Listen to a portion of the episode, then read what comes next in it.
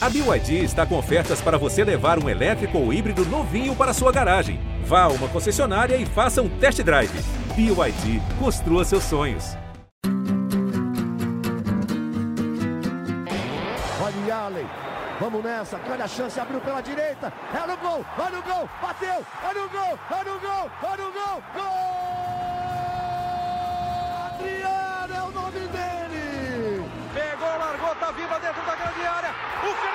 Bate, gol! Faz o gol, garoto. Faz o gol, faz o gol, faz o gol, faz o gol. É no gol, é no gol, é no gol. É do Inter. Torcedor Colorado, iniciando mais um podcast aqui em Gé.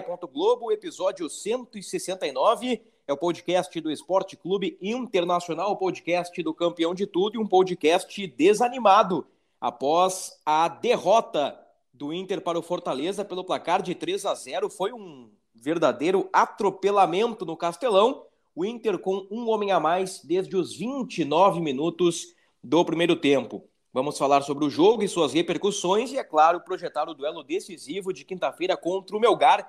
Vale uma vaga nas semifinais da Copa Sul-Americana. O Colorado que enfrentará, caso se classifique, o vencedor de Deportivo Tátira e Del Valle do Equador, o Tátira, clube da Venezuela, na ida 1 a 0 para os equatorianos em solo venezuelano.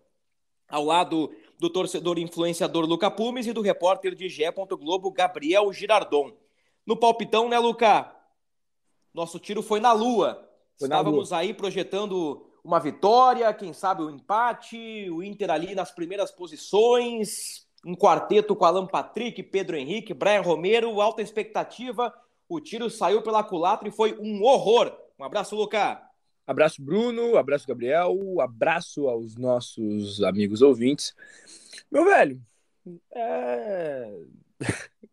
eu tô num, num mood de olhar para frente. Podcast desanimado, podcast, como tu falou no começo, pode ser, pode ser, mas esperançoso.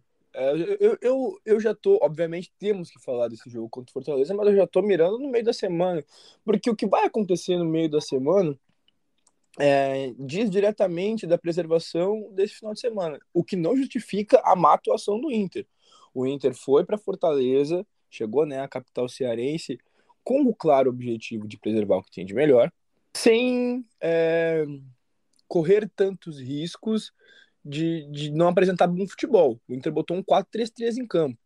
O Mano Menezes me surpreendeu com a equipe que colocou. E no papel, esse time do Inter não era ruim. Não era ruim. Olhando a, a, ali, é, a gente pode falar que ah, não tem entrosamento, é verdade, mas a, todo mundo que tá ali me transmitia confiança. O que é bizarro é que parece que toda vez que o Inter fica com um homem a mais, não tem o que fazer é, Cuiabá, Botafogo e, e Fortaleza agora, o Inter não conseguiu vencer nenhuma. Foi um empate e duas derrotas, uma delas extremamente traumática contra o Botafogo. Essa do Fortaleza também, também é, é, é traumática. Mas quando o Inter entrou nesse 4-3-3 com Brian Romero fazendo sua estreia como titular e tal, eu pensei que a gente ia estourar. Nossa, mano, vamos para cima dos caras, vamos chegar lá, é capaz da gente mostrar agora que a gente tem grupo. E o Inter mostrou que, na verdade, a força do grupo que tem diz muito mais das trocas no meio das partidas, na, na, na, na, na substituição de um jogador pelo outro desde o começo, mas mantendo as outras. Todos aqueles ali são capazes de entrar bem em algum momento, mas esse coletivo todo não é algo que o Inter pode se dar ao luxo de ficar colocando o tempo todo, porque se a gente perdeu tão feio pro vice-lanterna do campeonato, que agora não é mais vice-lanterna, é. é, pro vice-lanterna do campeonato, que ainda tinha um homem a menos, esse time empataria com quem? Tudo bem. E aí um 4-3-3 em campo, aliás, qualquer formação em campo, não diz da postura do time. Eu posso botar cinco atacantes e botar os cinco atacantes para ficar marcando marcando a saída de bola, ou botar os cinco atacantes para ficar cobrindo espaço do meio de campo que vai faltar, porque vai ter cinco atacantes. Então, é o Inter não teve a postura que parecia ter parecia que iria ter com esse 4-3-3. E aí foi feio, cara. Foi feio. O Inter não criou, o Inter teve uma finalização a gol no primeiro tempo, e essa finalização aconteceu antes da expulsão. Depois da expulsão, o Inter não conseguiu aproveitar nada, o Inter estava perdido. Mas a gente tem que entender que era um time desentrosado, era um time uhum. que, que as peças não funcionariam muito bem juntas. E aí a história do jogo a gente vai desenrolando conforme o podcast for passando, mas a minha explanação Sim. inicial era essa. É, digamos que o desentrosamento, o desgaste da viagem são argumentos plausíveis. São argumentos plausíveis. Mas o Inter tinha no quarteto final ali Alan Patrick, Pedro Henrique, David, Brian Romero, Johnny, Liseiro. Eu acho que no papel ali, para um time alternativo, o Inter tinha material humano aí para somar pontos. Ou concordo, pelo menos concordo. jogar de igual para igual com Fortaleza, né? No 10 contra 11, o Fortaleza atropelou o Internacional, foi 3 a 0 poderia ter sido mais. Quero te ouvir, Gabriel Girardon. Aquele abraço. Luca, bom dia, boa tarde, boa noite, horário que vocês estejam nos consumindo. Pois é, Bruno, é um, o resultado em si, ele obviamente assusta, ainda mais pelas circunstâncias da partida, né? Do Inter jogar mais de uma hora de partida com um homem a mais. E, claro, por mais que eu concorde com a questão do Luca de falar do time desentrosado, eu vou também na ideia de que tu, Bruno, falou de, de, de jogadores uh, que, que incorporam muito o elenco do, do Inter, principalmente falando do, do, dos homens da frente aí, o Alan Patrick voltando agora, o Pedro Henrique é um cara que até pouco tempo era, era titular, o Brian Romero estreando como, como titular também, vai jogar na quinta, pode falar mais adiante. Mas, realmente, a postura do Inter uh, assustou muito, especialmente com 11 contra 10. O Mano, inclusive, fala isso, né? O Mano, muito, é bom pontuar aqui, muito lúcido também na, na, na entrevista dele. Logo no início, já fala que o time que, que estavam, que estavam envergonhados com, com o resultado, e não é para menos. E ele falou que, sem saber olhar o resultado e, sem, e, e, sabendo que um time tinha 10 e outro tinha 11, era mais fácil falar o contrário, que o Fortaleza tinha um, um homem a mais. Mas eu acho, sinceramente, que, que acho que já podemos. A gente pode, obviamente, discorrer um pouco sobre, sobre o resultado, mas o foco do Inter é a Sul-Americana. A gente sabe muito bem disso. E eu acredito realmente que esse resultado não interfira tanto em, no, no, no, pensamento dos jogadores. Talvez possa assustar um pouquinho a torcida, mas também não é o fim do mundo. O próprio Mano já, já disse que o time vai dar a resposta na quinta-feira e o torcedor pode lotar o Beira Rio aí, que o Inter vai buscar essa classificação na quinta. Eu fecho contigo, Gabriel, fecho contigo. Uh, eu acho que houve ali né, um, um, certo constrangimento com o desempenho do, do Inter né, no jogo.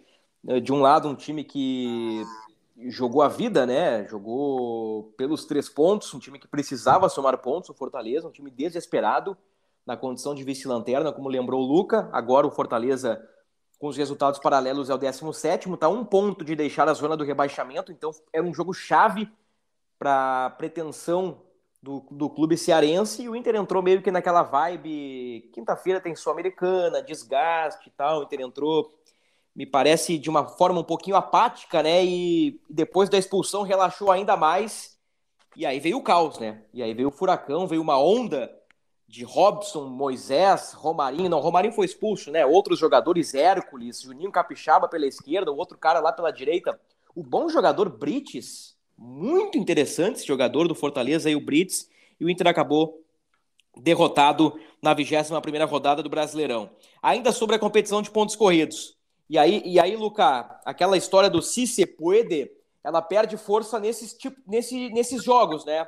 Da, da entrevista do Mano, depois de uma vitória contra o América no Beira Rio, gol aos 49 do segundo tempo, o Mano disse: olha, força do grupo aí, tem uma galera entrando, o Pedro Henrique tá bem, o Wanderson tá para voltar, o Adam Patrick tá para voltar, se se puede, e é nesse tipo de jogo que o Inter fica para trás e, e, e, faz com que todos nós uh, isso faz com que todos nós conscientize que o título realmente é, é, é algo fora da curva para o Inter. Digamos que houve aquele oba-oba, que houve uh, aquele clima, poxa vida, o time está encorpando, mas o Palmeiras já abriu 12 pontos, né? E nesta rodada, Atlético Paranaense, Fluminense, Flamengo e o Palmeiras ganharam e o Corinthians somou um ponto. Então, nessa luta aí pela turma da frente, Luca, o Inter tá ficando para trás. É, Bruno, esse campeonato, o Campeonato Brasileiro, né? Ele tem uma característica muito muito diferente nos últimos anos, que é tem, sempre tem um time que, que tem mais dinheiro ou é, é, o time a ser batido. E quando o Campeonato Brasileiro ele tá mais nivelado, times podem se dar o luxo de fazer uma dessas, de tá ali num, numa sequência boa e tomar um 3 a 0 de um Fortaleza e, e perder um, dois pontos, né? Acabar tomando um empate é, de determinado time em casa. E quando tem um Palmeiras tão bem, tão bem estruturado, é, que joga tão bem, eu assisti o jogo do Palmeiras contra o Goiás, eu fiquei absolutamente assustado com a quantidade de chances que criou o Palmeiras. O Palmeiras fez 3 a 0 mas em alguns momentos eles pareciam estar jogando se divertindo. Em alguns momentos eles tentavam fazer coisas que, cara, eu ficava boquiaberto. Nossa, se, se eles tivessem com 2 a 0 eles não tentariam. Se eles tivessem, sei lá, com 1 a 0 só eles não tentariam fazer aquilo, mas com 2 a 0 eles tentaram. E aí de repente sai um golaço porque eles estão jogando bem, se divertindo e cara, é bonito de ver. E a gente não tá no patamar desse time aí. A gente não tá. A gente pode num jogo da vida tentar buscar um, um, um empate, uma vitória contra eles, e aí não pode correr o risco de errar contra os outros. E o Inter, esse Inter de hoje, se ele é o Inter do ano passado que ficou cedo sem as duas competições, talvez ele tivesse mais chance do, eh, de, de, de, chegar no Brasileirão, porque ele só teria aquilo ali. E aí, é, sempre com a força máxima no Brasileirão, talvez fosse diferente. Mas não, o Inter tem que fazer, é, é, tem que tirar o pé um pouquinho. E aí, quando tem um, um, um Palmeiras ou um Flamengo, ou um Atlético Mineiro, como foi ano passado, que é tão, tão, tão regular, tu não pode perder esses pontos. Em outros momentos poderia, sei lá, no, num outro brasileirão que não tem alguém despontando tanto, porque esses times também vão errar. Só que esse Palmeiras não erra. Esse Palmeiras não erra. É, é, é, é, é brilhante a maneira com que esse Palmeiras joga bola. É todo, é todo mundo muito bom de bola e as peças de reposição são tão boas quanto. E às vezes eu até duvido da, da, capacidade de alguns titulares, porque parece que as peças de reposição deles às vezes entram melhor do que eles estavam. É, é, é absurdo, é absurdo. Não, o, o Abel Ferreira, agora no jogo do, do Goiás, que o Palmeiras vence por 3 a 0 ele abriu mão do Scarpa, né? Ele descansou o Scarpa. E ele foi lá e escalou o Rafael Veiga. Aí no intervalo ele tira o Veiga e coloca o Scarpa. E aí joga com o que tem. Ele tem o Rony voltando de lesão, ele tem o Dudu voando, ele tem três ou quatro caras que chegaram agora, um deles o Flaco Lopes, que já é o titular, tem uma penca de bons jogadores, né? Dois anos e pouco de trabalho, é, é uma dinâmica diferente, né? Mas, mas tu tocaste num ponto, Luca, que é interessante, que, que eu acho que é uma provocação bem bacana para se fazer. Palmeiras, por exemplo, que é o líder do campeonato do Inter, está na Libertadores, em vias de eliminar o Atlético Mineiro, porque na ida foi 2 a 2 e o Palmeiras joga no Allianz Parque.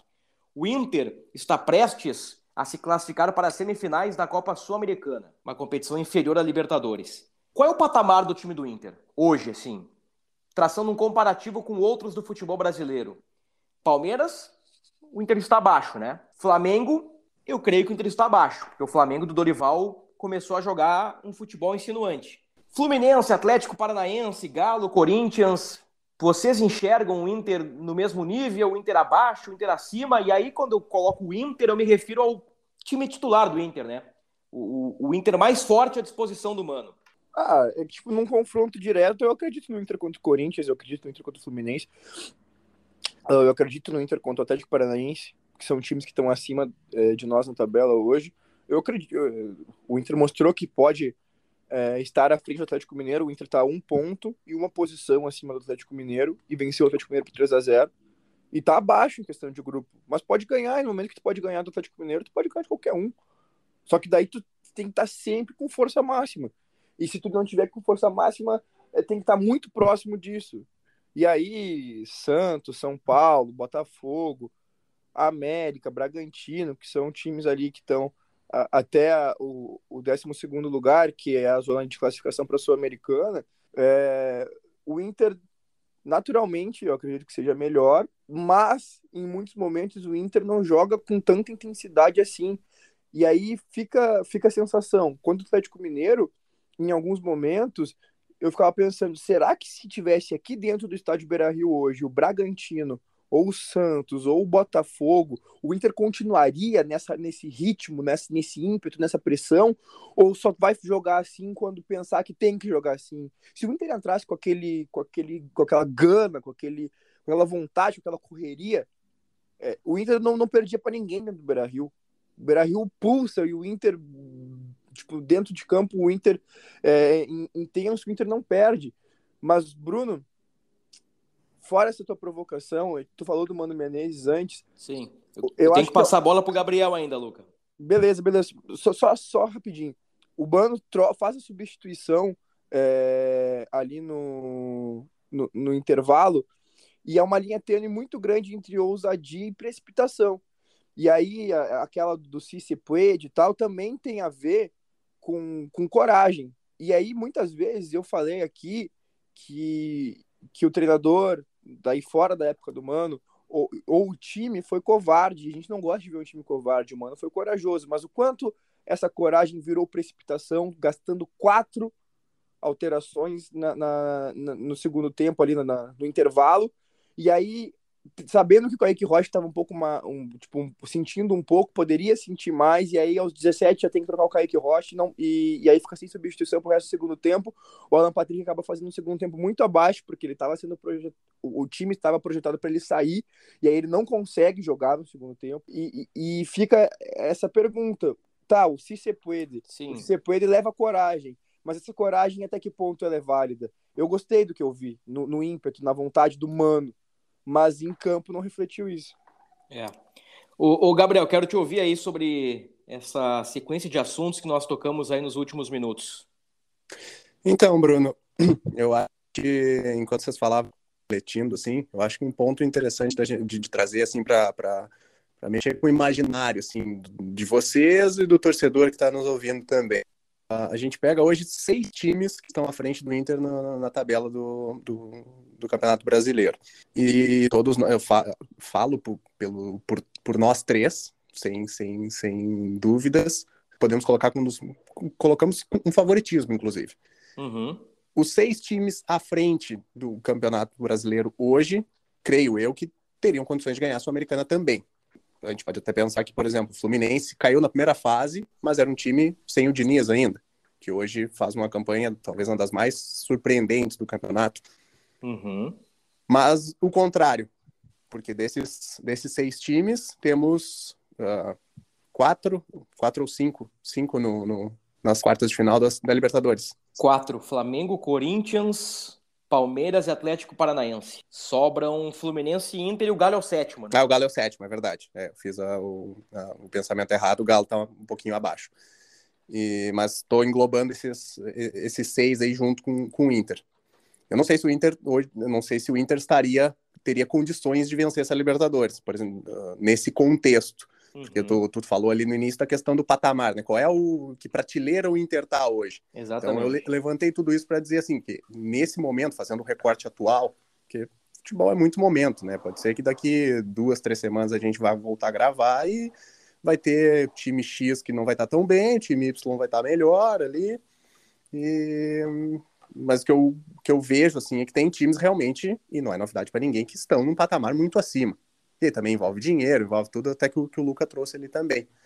Mas eu acho que a realidade hoje do Inter é, é ela, ela é boa de, pelo, pelo, pela, pelo contexto atual de um time que está buscando voltar a ganhar um grande título de expressão e tem muitas condições, a gente já debateu isso aqui, de voltar para esse caminho de glórias aí, e essa Sul-Americana pode parece ser uma grande oportunidade de dar esse pontapé para voltar a ser campeão, o título de Sul-Americana dar uma vaga direta na Libertadores, uma vaga em Recopa, enfim. E mas acho que o ponto é, enquanto vocês falavam aí de o Luca discorreu aí sobre o time do Palmeiras, de ter e até vale lembrar que não é um elenco nem muito extenso, né? O, o próprio Abel Ferreira diz que gosta de ter um elenco mais mais curto assim, ele trabalha com cerca de 25 atletas mas todos de muita qualidade. Sai um e entra outro. O Inter, a gente não vê tanto isso. A gente vê um time, um 11 ali e algumas opções que saem do banco que agregam muito, mas o time realmente é muito forte. A gente já, já viu isso, já, já, já discutimos aqui, questão de ímpeto, de gana. O próprio jogo contra o Atlético Mineiro é uma prova disso. Então eu acho que é um patamar, te respondendo assim, Bruno, a questão que falou lá no início, de prateleira. Eu acho que é uma abaixo dos principais, que hoje a gente pode falar ali de Flamengo, Palmeiras, eu diria. E o Inter vem um pouco abaixo, mas numa posição muito boa para atingir o seu objetivo. Como, como a gente falou, a Sul-Americana é o campeonato do Inter em 2022. Uhum. E, e, tem time, tem condição para isso. Para gente debater, para gente trazer um, um, brasileirão aí, que é um campeonato de mais fôlego, aí acho que o acho que o Cícero Puede não, não, não, não se encaixa nesse momento. Analisar futebol, uh, qualquer torcedor, qualquer jornalista, qualquer pessoa analisa, né? da sua, da sua maneira. Agora, ser coerente no futebol é muito difícil, né? Porque época do Medina, poxa vida, Inter vai brigar para não cair. O Inter ganha do América com o Mano Menezes já numa sequência de bons resultados. Se se puede. Aí o Inter perde pro Colo-Colo, ó, já não é bem assim. Aí o Inter vira pro, do Colo-Colo, pintou o campeão sabe? Então é, é, muito momento. Eu concordo plenamente contigo, Gabriel. É, tu, tudo é momento no futebol. Daqui a duas a três semanas a gente pode estar elogiando aqui o Mano Menezes, parabenizando pela uma classificação contra o Melgar, por duas vitórias seguidas no Brasileiro, ou na sexta-feira, na próxima gravação, no próximo episódio, a gente pode estar descendo o cacete no Inter porque perdeu para o Melgar. e, e isso faz parte do futebol, porque por mais que seja ruim ser resultadista, por vezes a análise é feita e é necessário eh, fazer o comentário no resultado. Eu, eu no todo, eu, nós falamos sobre isso, Luca e eu, no, no, último episódio, né, Luca? Falamos bastante sobre isso, né? Nós estamos na mesma linha, nós concordamos que há um trabalho uh, interessante no Inter, um trabalho com percalços, com dificuldades, com muitos erros, mas o Inter está entrando nos trilhos, está formando um time bom, está formando um grupo competitivo, tem um bom uhum. treinador, pode ser campeão da Sul-Americana, tem condições para isso, não será campeão brasileiro, até porque já está 12 pontos atrás do Palmeiras, e se por um acaso perder ou for eliminado, perder eu me refiro na final né, da Sul-Americana, ou for eliminado numa fase anterior, o Inter tem que levantar a cabeça e, e continuar nessa batida para tentar fazer um 2023 melhor e quem sabe com títulos mas tem coisas aí no meio do caminho que incomodam o torcedor e que incomodam a imprensa. Um, um 3 a 0 para Fortaleza da forma que foi incomoda, o 3 a 2 para o Botafogo incomoda. O que, o que liga estes dois jogos? O fato do Inter ter um homem a mais durante boa parte do jogo. Então tem coisas aí que, que realmente não, não tem como fugir do, do, do, do resultadismo, né? Mas no macro, no macro, eu, eu, eu vejo o Inter aí para fechar esse assunto no mesmo bolo de Fluminense, Atlético Paranaense e Corinthians. O Inter está no meio dessa turma aí, talvez um time melhor que o do Atlético, um pouquinho do Corinthians, mas o Inter está nessa turma aí e, e, vejo o Inter no caminho certo. Bom, uhum. já passou bastante tempo, né? O Inter é sexto colocado, três pontos atrás do G4, 12 pontos atrás do primeiro colocado Palmeiras. Interessante que o Mano falou na coletiva, né, que o planejamento dele foi para o espaço tendo em vista as circunstâncias do jogo, né? Bustos e Alan Patrick jogaram os 90. O Vitão também jogou os 90. O René, o Edenilson, o Depena e o Alemão entraram no segundo tempo. O Daniel, o Mercado, o Gabriel, o Maurício e o Wanderson não foram utilizados em Fortaleza. E levando 3 a 0 do antigo 19 colocado, o Inter fechou uma semana que foi um verdadeiro eletrocardiograma, né? Uma atuação de gala no primeiro tempo, em especial contra o Atlético Mineiro. Os melhores 45 minutos no, sob comando de Mano.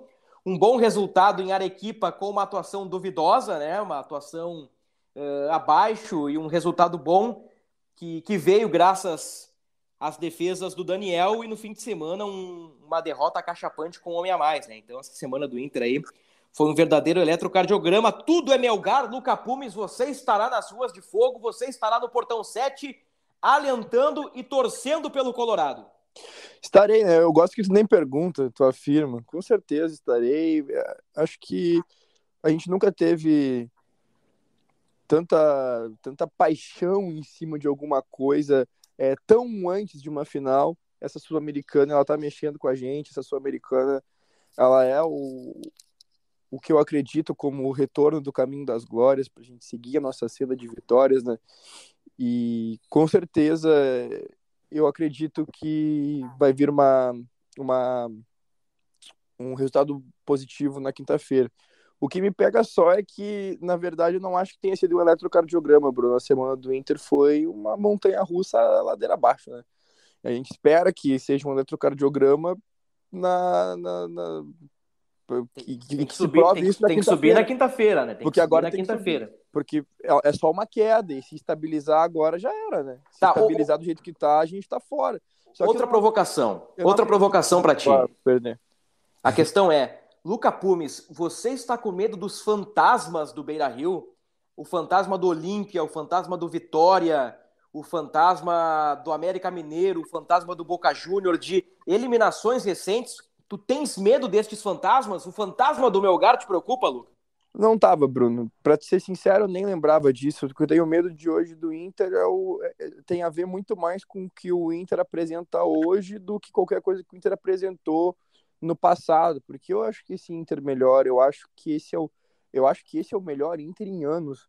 Esse é o melhor Inter em anos, assim, ó, para não dizer, sinceramente, fora fora o time do Cudê que eu vi jogar, e que jogava bem pelo, pelo coletivo, que jogava bem, é, porque na, na época o, o, o, estilo de jogo proporcionava isso e, e, o time era bom, mas não teve o tempo inteiro, então teve um, tipo, muito tempo, não teve uma temporada inteira para a gente é, analisar. Fora aquele time ali, esse time do Inter sobra de 2016 para cá horrores, horrores. E, e, olha que eu tô falando de, de, de, de, mais de meia década, né? Aí, então, isso, isso é muito importante a gente dizer. Esse Inter é muito diferente. Esse Inter com, com novas lideranças, com novas, com novas caras, é, com estilos diferentes de jogo, com jogadores que são bons de drible. O Wanderson bota medo nos caras. O Wanderson contra o Atlético Mineiro, ele vinha correndo e a defesa do Atlético Mineiro corria para trás porque estava com medo de dar o bote e ele criou muita jogada por aí. O Pedro Henrique entra muito bem também. E o Inter, com esse com esse, essa questão da pressão, eu acho que esse time lida bem com a pressão. Esse time não lida bem com algumas oportunidades. Mas esse time mostrou contra o Colo-Colo que lida muito bem contra a pressão. Então eu acredito muito, muito, muito na quinta-feira e tenho certeza que os fantasmas do, do, do, passado não vão entrar em campo aí não vão assombrar a gente na quinta-feira, não. Tu acredita em fantasma, Gabriel? Uh, depende.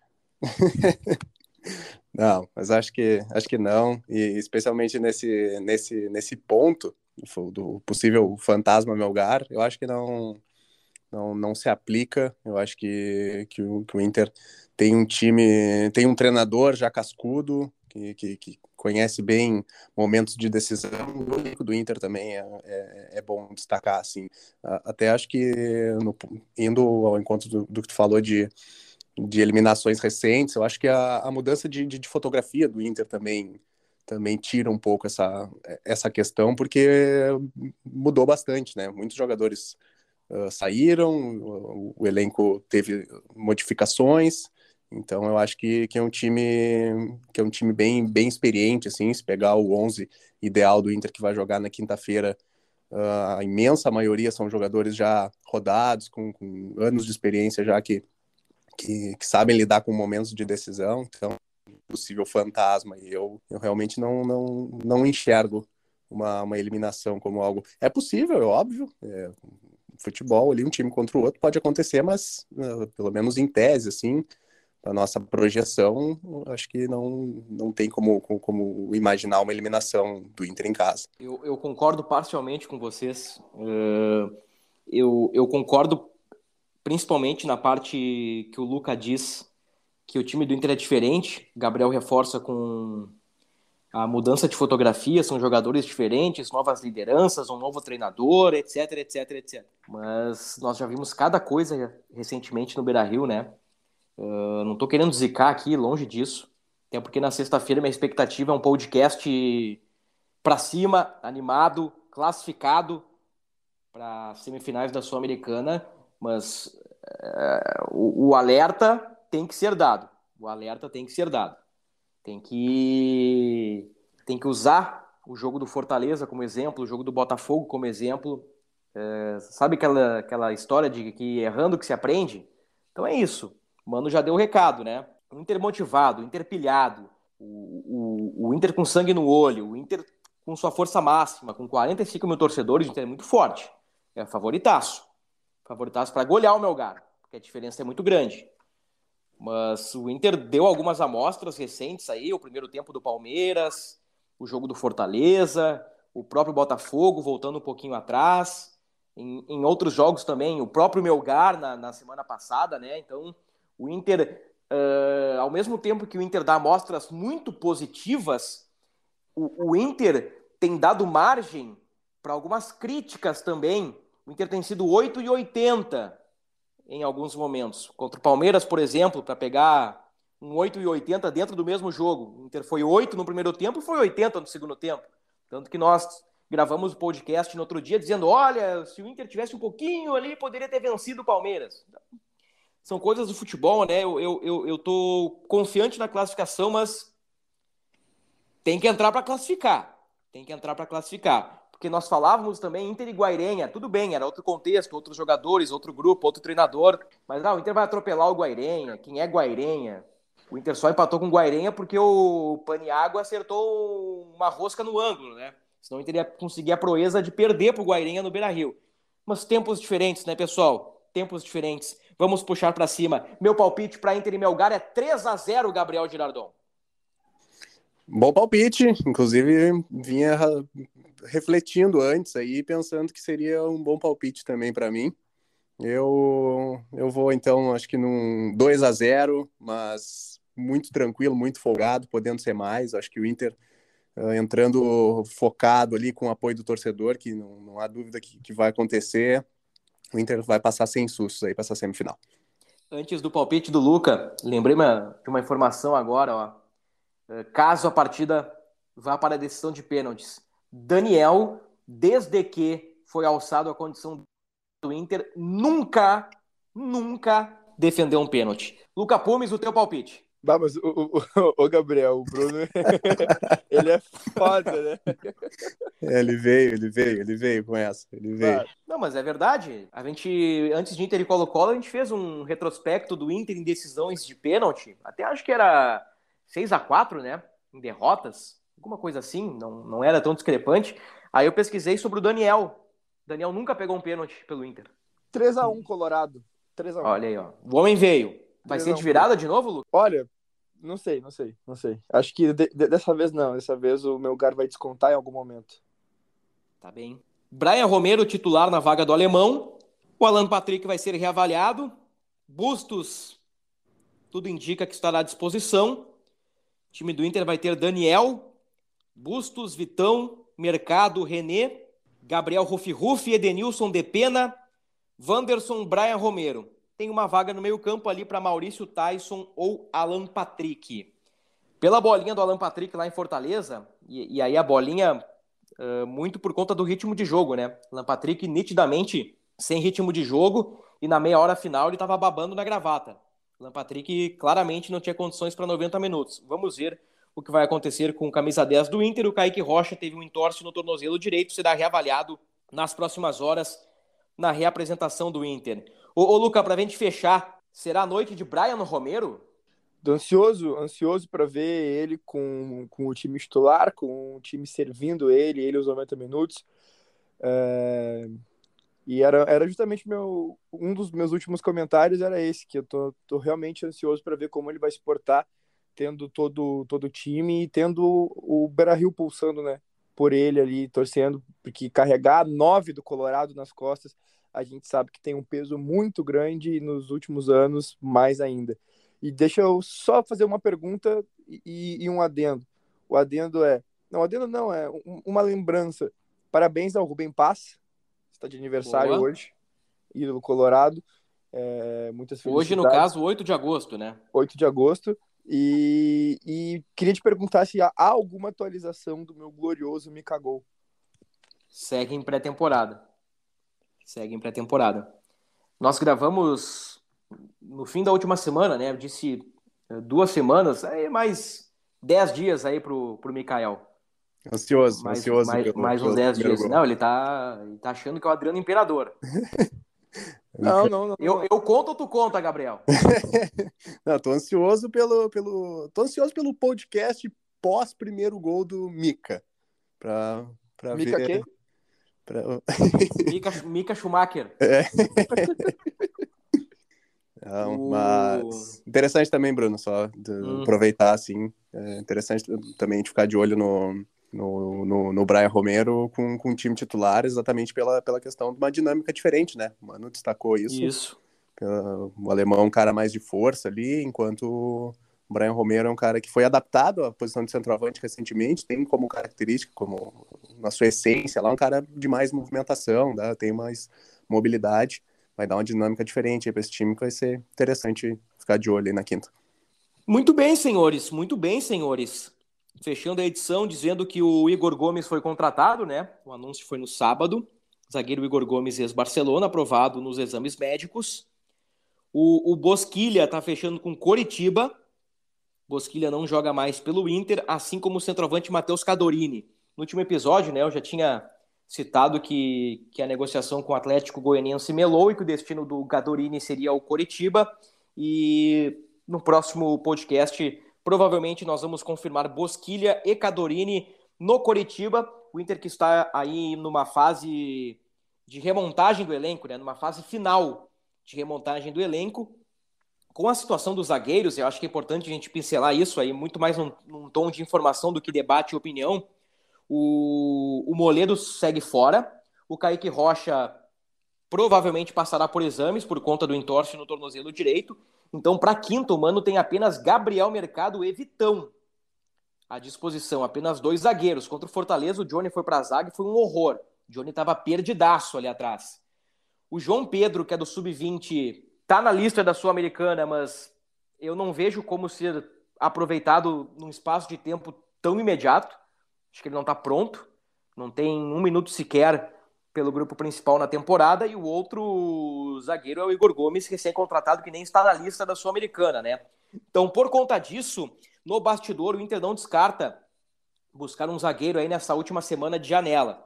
Seria aí um, um reforço para as uh, lesões de Moledo e Kaique Rocha e também para o período de adaptação do, do Igor Gomes. A partir do dia 16 de agosto, já com a janela fechada, o Inter vai dar um passo além para efetivar Luca Pumes, aí o homem geme, o homem vai à loucura, o Inter vai efetivar a compra de Wanderson, o Vander Show. Vai ser a coisa mais linda do mundo, né? Eu acho que nesse dia aí eu vou abrir uma, uma, uma espumante bem caprichada e vou. Uma espumante, olha só, tio.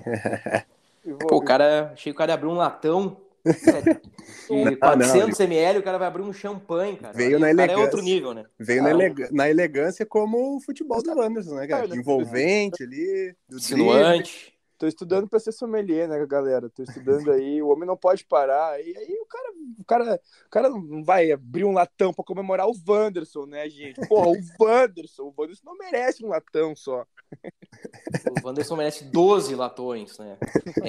É, é diferente. Então, o Inter vai avançar aí pelo Wanderson, o presidente está muito otimista, o Inter tem ah, os contratos a favor, né? Já tem situações pré-estabelecidas em contrato com o Wanderson, então isso aí não deve ser problema. O Inter paga 4 milhões e meio de euros, ele vai dar uma pedalada aí no Krasnodar, mas eh, faz parte, né? Comprar em parcelas não é crime. O Inter faz ah, o malabarismo que pode, né?